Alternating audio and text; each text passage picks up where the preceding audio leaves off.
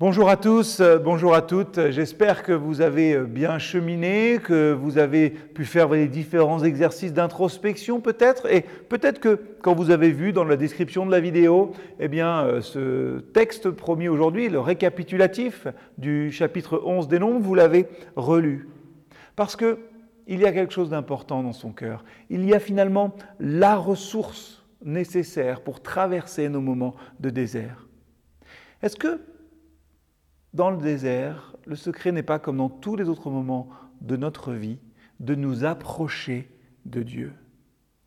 Asaph, au psaume 73, verset 28, après les épreuves qu'il a traversées, dit Pour moi, m'approcher de Dieu est mon bien.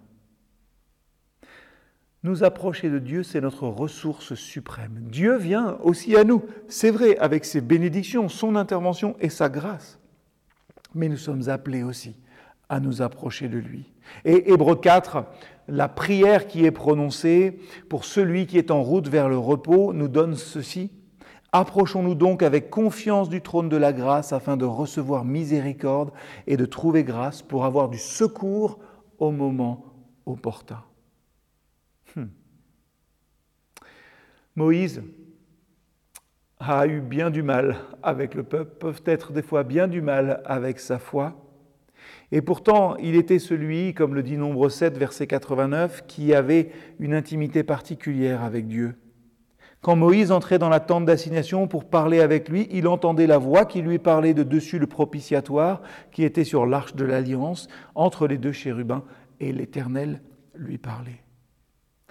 Pensons à Moïse, à l'attention permanente que lui causaient les murmures, les récriminations du peuple, on l'a vu dans une des méditations cette semaine, sans parler des devoirs hein, qu'il avait avec sa charge, sous lesquels plus d'une fois lui aussi assoupirait.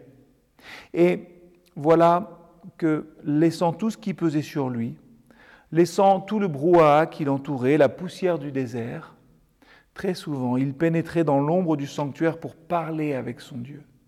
Il entrait dans le silence et se mettait à l'écoute de la voix du Seigneur qui lui parlait, comme je l'ai dit hein, à partir de Nombre 7, du dessus du propitiatoire. Ce n'est qu'après avoir entendu la voix de Dieu qu'il se mettait lui-même à parler. Quelle est heureuse notre âme quand elle est en paix avec Dieu. Et le privilège qui est le nôtre aujourd'hui est immense nous pouvons, vous pouvez chaque jour, en particulier peut-être chaque matin, rechercher la présence du Seigneur, vous présenter devant lui, écouter sa voix dans sa parole et lui dire tout ce que vous avez sur le cœur. C'est vrai, la lecture, hein, l'écoute tous ensemble à l'Église est importante, mais rien ne peut remplacer non plus notre communion individuelle, quotidienne auprès de Jésus. Ne négligeons pas ce moment-là pour pouvoir prospérer dans notre vie spirituelle et offrir ainsi moins de prise à l'ennemi sur notre vie. Tout au long du désert, on voit Moïse prier. On l'a vu à Tabéra. Il prie et alors l'incendie s'éteint. On va le voir. Il va prier pour sa sœur Myriam qui l'avait offensé pourtant. Il va supplier l'Éternel. Je te prie Seigneur, guéris-la. Et Marie, après un petit temps de discipline, et de retour parmi le peuple. Moïse, c'est assez amusant, est le seul dans le livre des Nombres que l'on voit prier. On ne voit pas trop Aaron prier, hein. pourtant il avait lui aussi des responsabilités. Nous aussi, prenons cette habitude de nous retirer, de rentrer peut-être dans le sanctuaire pour écouter la voix de l'Éternel avant de parler pour notre vie et pour celle des autres.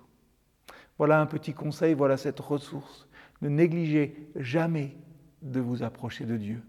Il est prêt, proche et prêt à vous saisir la main. Soyez bénis aujourd'hui.